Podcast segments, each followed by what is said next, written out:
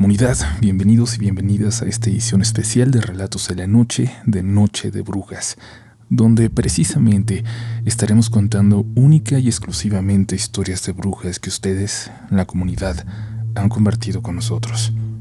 Esperamos que la disfruten, que estén pasando un muy agradable Halloween y que estén preparados para adentrarse en las siguientes historias. Eso sí, por favor, no se vayan a ir porque al final de este episodio les tengo una sorpresa, algo que tenía muchas ganas de poder anunciarles. Así que ahora sí, es momento de dejarse llevar por los siguientes relatos de brujas, por los siguientes relatos de la noche.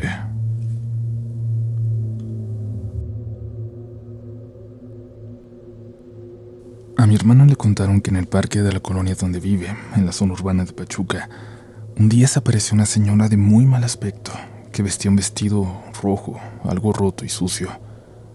Lo que llamó la atención de las personas que estaban en el parque es que en un momento la atmósfera se puso extraña, y fue como si todos notaran la presencia inusual de esa mujer. La señora pasó por en medio del parque y se perdió detrás de un árbol muy grueso de pirul.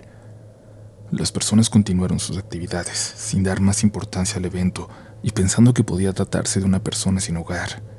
Sin embargo, unos minutos después, unos niños que jugaban fútbol, al ir a recuperar su pelota, que se fue rumbo al árbol en donde perdieron de vista a la señora, vieron que la mujer estaba arriba de ese árbol, viéndolos a todos con una mirada como de enojada. Todas las personas que estaban en el parque se inquietaron porque temían que la señora saltara o se cayera, y de pronto, aquella mujer saltó hacia la parte trasera del árbol. Algunas personas corrieron para ver si necesitaba ayuda, pero cuando dieron la vuelta alrededor de ese lugar, la señora ya no estaba. Había desaparecido. Cabe mencionar que no pudo escapar, porque detrás del árbol está una barda muy alta que separa las casas del fraccionamiento, y no hubiera podido subir por ahí. En fin, aquella mujer desapareció, y muchas de las personas que la vieron afirmaron que pudo tratarse de una bruja. Ese día, todos se retiraron del lugar. Fue hace muchos años cuando un amigo me habló una mañana entre semana para pedirme un favor, que lo acompañara al pueblo de la familia de su novia. Ella se encontraba muy mal y le había pedido que fuera, y él no quería ir solo hasta allá, un lugar que nunca antes había visitado. No quería viajar solo y tenía razón en hacerlo. Se contaban cosas. Yo le dije que sí. En aquel entonces yo no tenía trabajo. De vez en cuando salían chambitas, pero nada serio. No tenía ni un pretexto para decirle que no lo podía acompañar.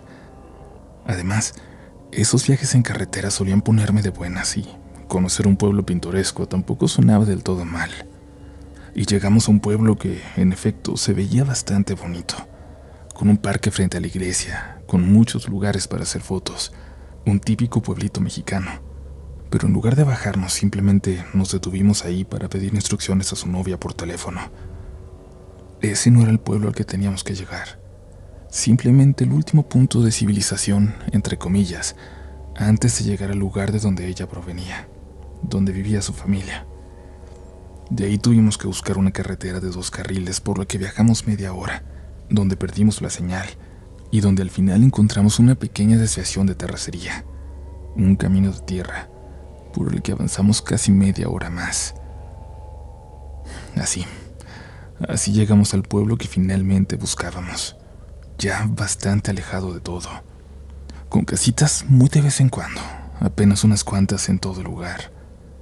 La mitad eran de la familia de la chica. Nos invitaron a comer. La familia estaba muy alterada por un accidente que habían sufrido unos tíos. En eso no voy a ahondar porque no me corresponde pero la novia de mi amigo estaba evidentemente mal emocionalmente y preocupada por la salud de sus familiares. Todos lo estaban. La joven estaba tan mal que sus papás habían dejado que su novio, mi amigo, la visitara. Y no solo eso, dejarían que se quedara allí en la sala de su casa para que ella lo sintiera cerca. Solo cuando lo vio, pudo dejar de llorar, calmarse un poco. Pero había un problema. En esas salas estaban quedando también dos primos que habían llegado para apoyar. Ya no cabía yo, así que me quedaban dos opciones. pasar esa noche en el carrito que llevábamos, lo cual no iba a ser muy cómodo por su tamaño, o quedarme en la casa del Tata Antonio. Yo no quería molestar a nadie, pero me explicaron que el Tata Antonio había fallecido años atrás. Su casa estaba intacta, pero sola. De vez en cuando alguien de la familia se quedaba ahí. No habría problema.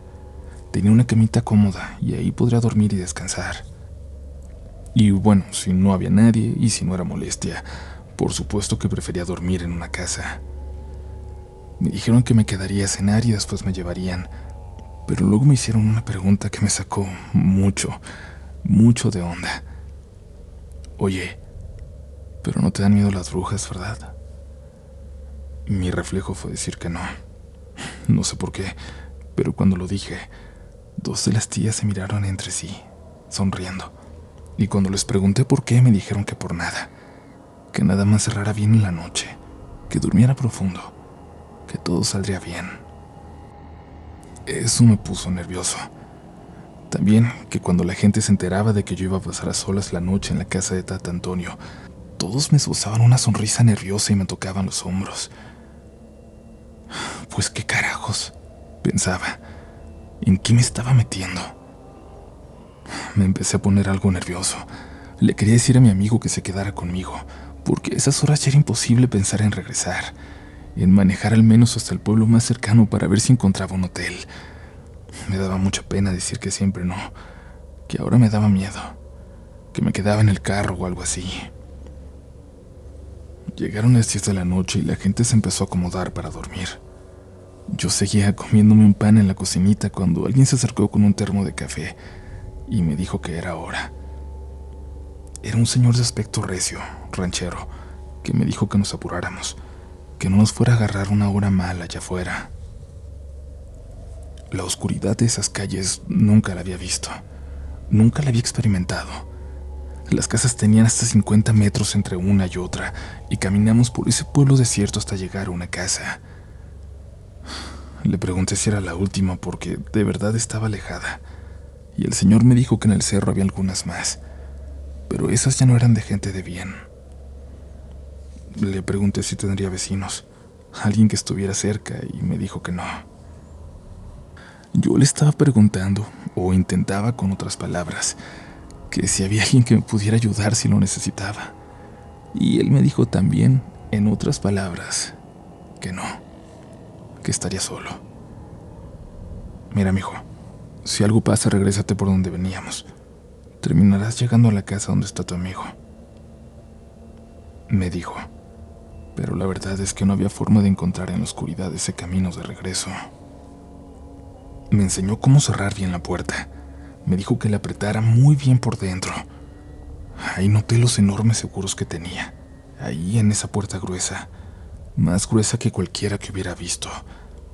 Y noté también los seguros en las dos ventanas de la casita, las dos con puertas de madera, con seguros de hierro y con una cadena cada una. Me empecé a preocupar. El señor se esperó hasta que cerrara y luego dio varios jalones a la puerta. En un jalón alcanzó a abrir un poco y me dijo que le apretara más, que le diera con todo. Le pregunté para qué era necesario asegurarla así y guardó silencio. Le pregunté que si algo pasaba, lo mejor era quedarme o regresar a la casa de los demás. No, hombre, nomás duérmete profundo. Cierra bien. No pasa nada. Maldita sea, pensé. Pues en qué me metí intenté dormir. Intenté dormirme, descansar. Lo necesitaba.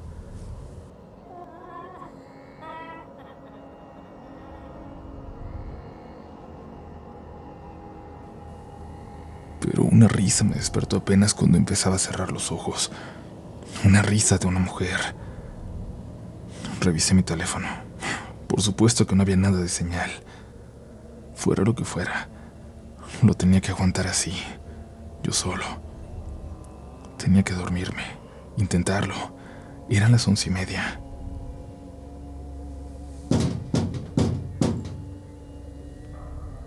Supongo que estaba soñando, y en mi sueño alguien tocó fuerte a la ventana y me despertó. Pero había sido solo un sueño o había sido algo real. Le empecé a pedir a Dios, a pesar de que siempre digo que soy ateo, que por favor lo hubiera escuchado solo en el sueño. Pero entonces vi como con pequeños jalones, algo desde afuera, algo intentaba abrir la ventana. Había alguien ahí. No estaba solo. Me levanté muy despacio. Me acerqué lentamente a la puerta para intentar asomarme por abajo, pero la oscuridad era absoluta. Parecía que estaba más oscuro allá afuera que adentro, donde no había ni una sola luz. Me acosté para ver por debajo. Intenté guardar silencio, respirar muy lento. Ojalá que eso que estaba afuera se convenciera de que no había nadie adentro y se fuera. Por favor, Dios, que lo que está allá afuera se vaya. Que me deje en paz. Que me deje pasar la noche. Que se vaya. Que se convenza de que no hay nadie aquí. Maldita sea. Mi alarma. ¿Por qué tiene una alarma puesta a esa hora de la madrugada? Me levanté rápido. Me pegué. Hice un ruido en lo que llegué a la cama y apagué la maldita alarma de mi teléfono celular.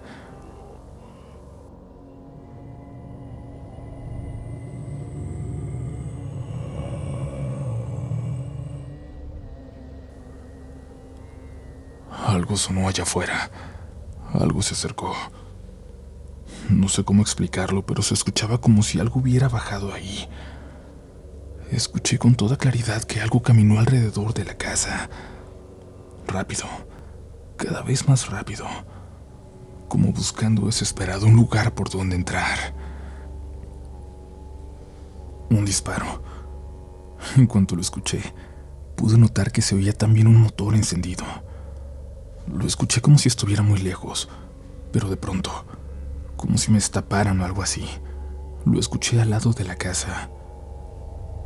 Pude ver la luz de los faros que se metían por debajo de la ventana, por debajo de la puerta. También escuché que me gritaron por mi nombre y abrí. Era mi amigo y dos señores en una camioneta. Los dos señores traían escopetas. Vente, me dijo mi amigo apretados, pero te duermes acá. Yo me sentía muy mareado y no entendía por qué. Solo recuerdo que subí a la camioneta, que me pusieron en medio de todos. Un señor se fue en la caja de la camioneta y avanzamos muy, muy despacito, a vuelta de rueda. Ahí anda, decían. Ahí anda todavía. La ves, elija la chingada. Sí bajó. Hace mucho que no se acercaban tanto. Entre el mareo recuerdo abrir los ojos cuando pasábamos por una casa muy cerca, y no sé si sea mi imaginación, pero vi a alguien, alguien de negro, parado en el techo. Esa mañana a mí me dieron más de desayunar. Me sentía muy débil. Me dijeron que yo no podría manejar de regreso y que tenía que comer muy bien los próximos días. Nos mandaron de vuelta esa misma mañana. Mi amigo no se dejaba de disculpar.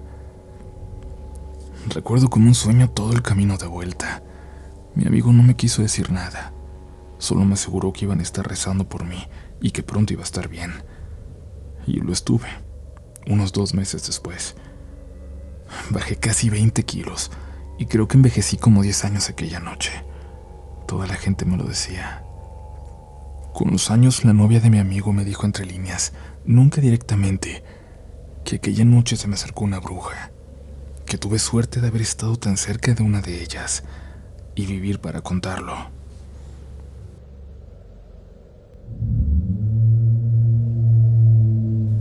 ¿Qué les pareció esta historia, comunidad? Por favor, coméntenos si en el lugar donde viven hay historias o relatos o leyendas sobre bruja o sobre brujería. A veces es una creencia muy arraigada que esto solo sucede en pueblos específicos en lugares que ya son famosos por esto. Pero lo cierto es que en muchos, muchos lugares se cuentan historias encuentros con ellas. A veces en forma de bolas de fuego, a veces hablando de personas que se dedican a la magia negra, que visitan los panteones a la medianoche a hacer sus rituales. O en otras, también las mencionan como seres oscuros, casi sobrenaturales, fantasmales, como los de la historia anterior. Coméntenos de qué forma las conoces tú, de qué forma te asustan más. Continuamos con más historias.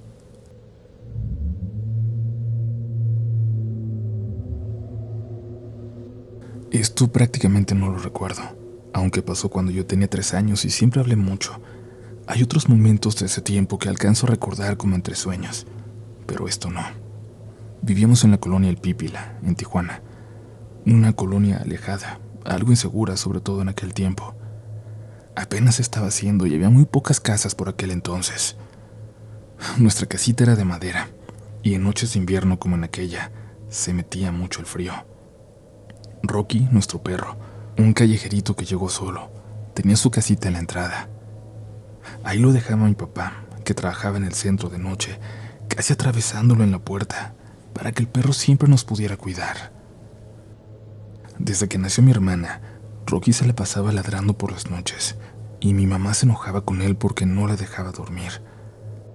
Dice que una vez, en serio deseó con todas sus fuerzas que el perro no estuviera y un día ese deseo se le cumplió. Rocky no amaneció. Unos vecinos nos dijeron que vieron que un señor lo llevaba jalando del collar, que se lo llevó caminando con él hacia donde acababa la colonia. Y mi mamá en el fondo se alegró, porque ya se iba a poder dormir la bebé. Pero no contaba con algo. Desde entonces, empezó a escuchar ruidos en el techo, como si alguien anduviera caminando por ahí. Seguro son gatos, pensó, pues ya sin el Rocky podía ser que se acercaran. Y empezamos a dormir profundamente, sin que nada nos despertara. Hasta una ocasión en que ella dice, porque yo no recuerdo, que la desperté, que la sacudí y la sacudí hasta lograrlo. Ella tenía un sueño muy, muy profundo. Cuando por fin la desperté, le dije que no estaba mi hermana. Mi mamá no me creyó, pero al voltear a la esquina de la cama se dio cuenta de que la bebé no estaba allí.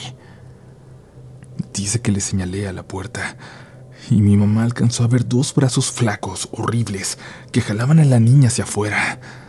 Brazos muy, muy largos, sobrenaturalmente largos. Mi mamá gritó y se aventó para detener a la bebé y los brazos salieron rápido como serpientes. Me cuenta que fuimos corriendo a despertar a unos vecinos y nos quedamos con ellos. Yo no me acuerdo. Le dieron muchos remedios para cuidarnos de brujas.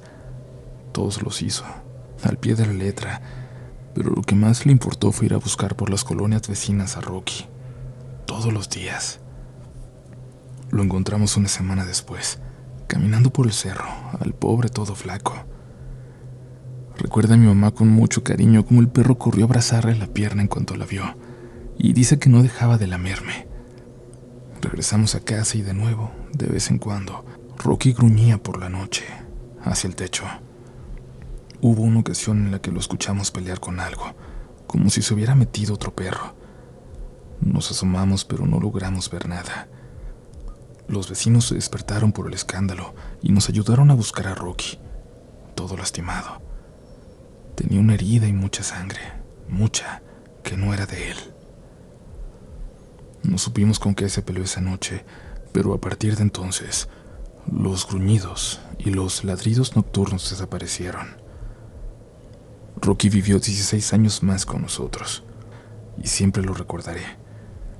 Cuando murió, mi mamá lloró por aquel perrito como si se hubiera ido un miembro de la familia. Y es que eso fue para nosotros.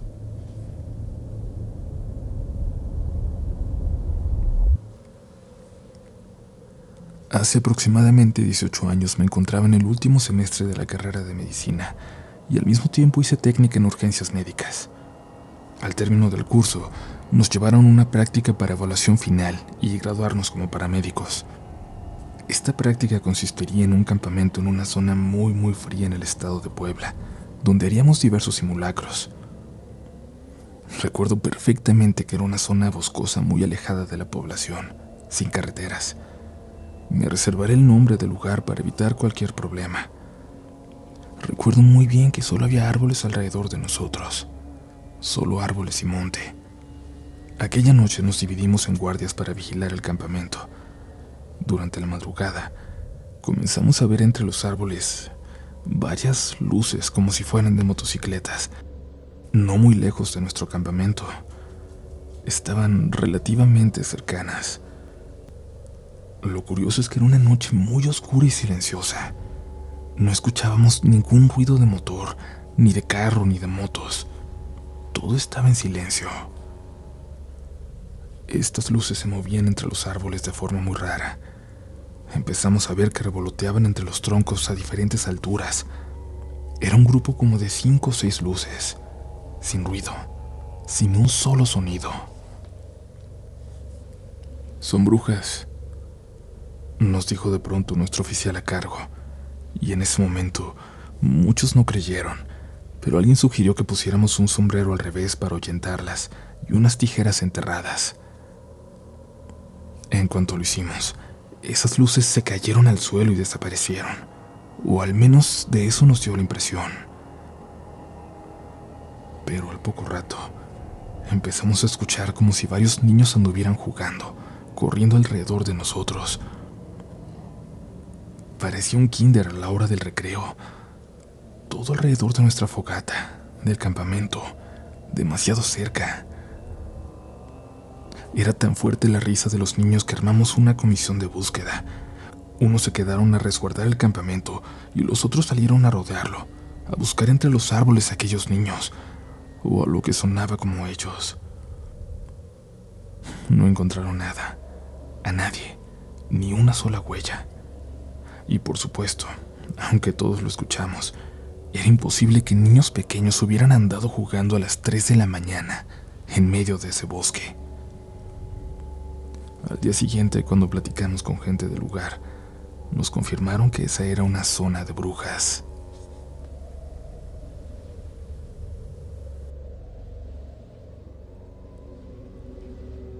Hace como 10 años, unos amigos de la familia nos contaron esto. Ellos viven en un pueblo llamado El Tejocote, en la pata del cerro de Pomoca, Michoacán. En la casa se encontraban la mamá con sus tres hijos y su hija la mayor, que cursaba el Cebetis acá en mi pueblo. Su casa eran dos cuartos grandes y un pasillo.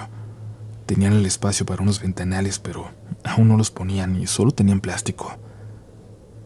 Dicen que estaban viendo la tela como si nada, que eran cerca de las nueve de la noche, cuando escucharon un ruido, y la señora mandó a la hija grande a ver que se había caído. Al momento de salir del cuarto, en el pasillo vi un guajolote enorme, del tamaño de un perro, pero dice que tenía la cabeza de un cristiano, que estaba pintado como si fuese un payaso. La muchacha se quedó paralizada sin poder hablar, y el animal solo volteaba hacia donde estaban sus hermanos. Había entrado por una de las ventanas, había rasgado el plástico. La pobre llevaba más de un minuto parada frente al animal, cuando la mamá, al ver que no entraba al cuarto, le habló a la hija. En ese momento el animal echó vuelo por donde había entrado. La mamá salió y vio a la hija toda espantada, que solo le señalaba el plástico rasgado. La señora salió al patio y dice, jura, que logró ver cómo aquel animal se perdía entre el monte.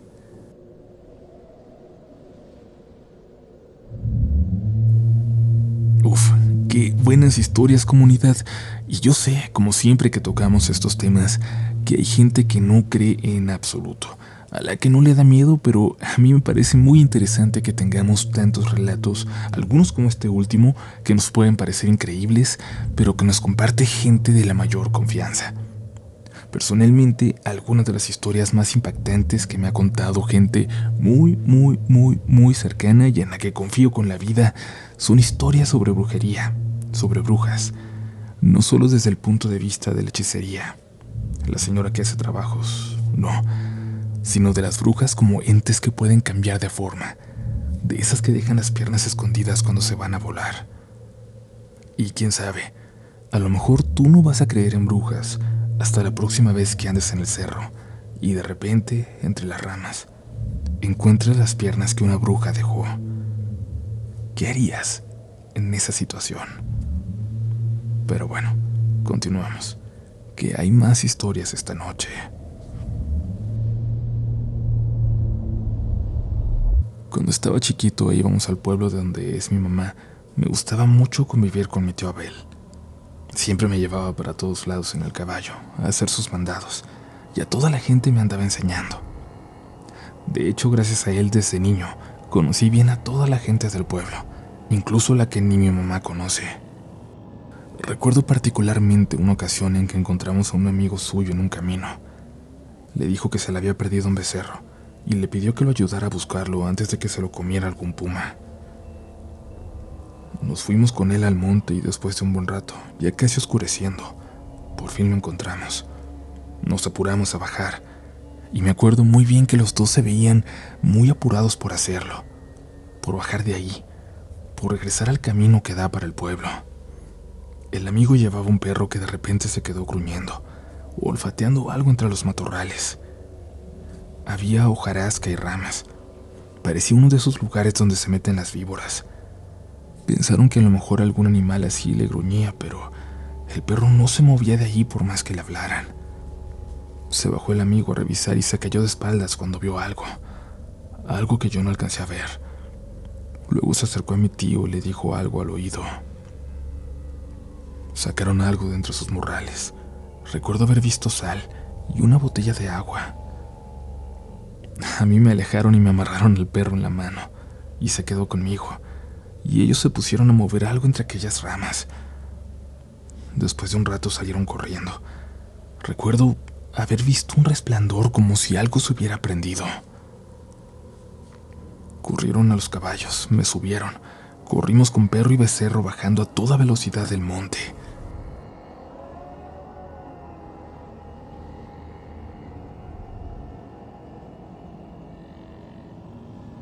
y a lo lejos, a nuestras espaldas, escuchamos como un quejido, un sonido horrible que parecía recorrer cada árbol hasta llegar a nosotros, para que se nos clavara en la espalda. Llegando al camino, el amigo con su becerro y su perro tomaron un lado. Mi tío, a toda velocidad, se fue conmigo hacia el otro. Cuando llegamos, mi mamá estaba muy preocupada mi tío le dijo por qué nos habíamos tardado, y en voz baja, eso que se habían encontrado. Mi mamá le pegó. Le dijo que me había puesto en mucho peligro, sobre todo a mí que no estaba bautizado. Nunca me dijeron realmente qué fue lo que vieron aquella vez en la hojarasca, pero por pláticas que he llegado a escuchar entre mis tíos, creo que, que eran las piernas de una bruja. De alguna forma se las movieron se las escondieron para que nunca las volviera a encontrar. Y dicen, dice la gente del pueblo, ya saben, que cuando eso pasa, las brujas no pueden bajar. Y andan como locas entre los árboles, hasta que se mueren de hambre y se caen.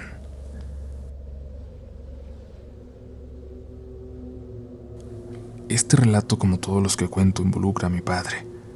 Él tenía un matrimonio anterior al que tiene con mi mamá, y ese matrimonio no terminó de la mejor manera. Resulta que su ex esposa decidió recurrir a la brujería.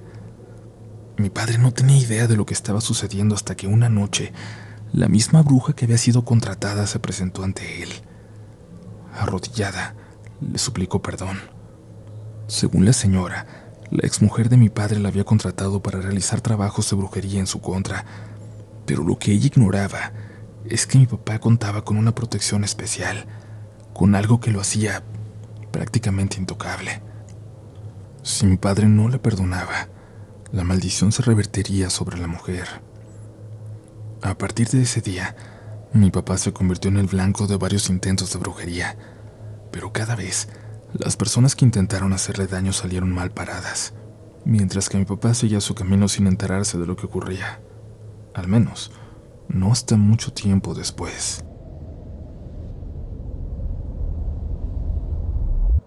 Hace muchos años escuché una historia sobre brujas.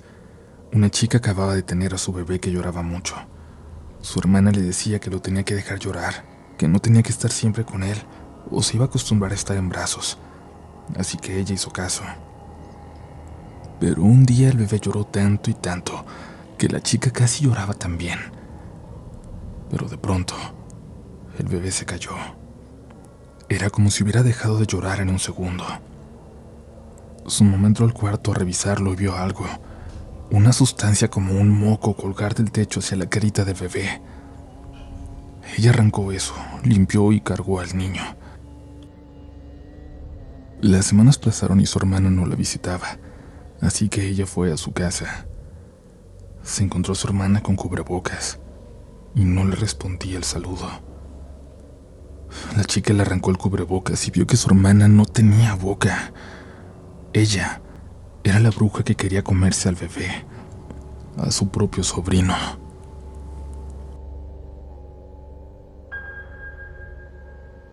Comunidad, muchas, muchas gracias por estar aquí en un episodio especial de Noche de Brujas. Ojalá que se hayan dejado llevar por estas historias, si no les dan miedo, al menos por hoy. Y bueno, antes de terminar quiero contarles algo, algo que me tiene muy emocionado y que no haya podido hacer público, y es que he cumplido literalmente uno de mis sueños, comunidad. Escribí un libro de cuentos de terror un libro que ya pueden encontrar en cualquier librería física o en línea, en Amazon también, y también tiene su versión audiolibro por si quieren ir a escuchar. Es un libro de cuentos que yo escribí, puras historias nuevas, aunque van a reconocer hasta cierto punto dos. Dos que me gustan mucho que de cierta forma ya conocen a través del canal del podcast. Como ya les había contado en algún momento, son dos historias que surgieron de una pequeña anécdota que gente muy cercana a mí me compartió alguna vez. Anécdotas muy cortitas a las que yo me di a la tarea de imaginar el contexto, de imaginar el lugar, a los personajes para poder describirlo y para poder llevarlo a ustedes. Y esas dos historias las he trabajado todavía más en forma de cuento y las reconocerán por ahí. Espero que lo disfruten, que se asusten mucho. Como es ficción, tuve oportunidad de escribir hasta sobre muertos vivientes, sobre vampiros. Y bueno, es un libro cortito con cuentos que pueden leer camino al trabajo o a la escuela. Y estoy muy, muy, muy emocionado porque yo empecé a leer a través de libros así, de libros de cuentos de terror. Así que incluso si tú no lees, yo creo que este libro puede ser la puerta para ti, para entrar a este mundo y terminar leyendo obras mucho más importantes. Se llama Relatos de la Noche porque no quería que se fueran a confundir. Vayan a comprarlo, por favor. El último cuento es sin lugar a dudas mi favorito, el más personal. Gracias comunidad. Gracias por todo y nos vemos, quizás, no sé, en un especial de Muertos, de Relatos de la Noche.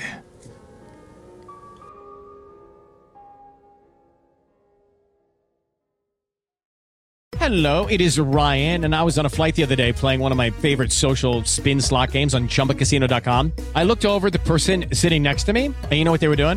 They were also playing Chumba Casino. Coincidence? I think not. Everybody's loving having fun with it. Chumba Casino is home to hundreds of casino style games that you can play for free anytime, anywhere, even at 30,000 feet. So sign up now at chumbacasino.com to claim your free welcome bonus. That's chumbacasino.com and live the Chumba life. No purchase necessary. DTW, void, were prohibited by law. See terms and conditions 18 plus.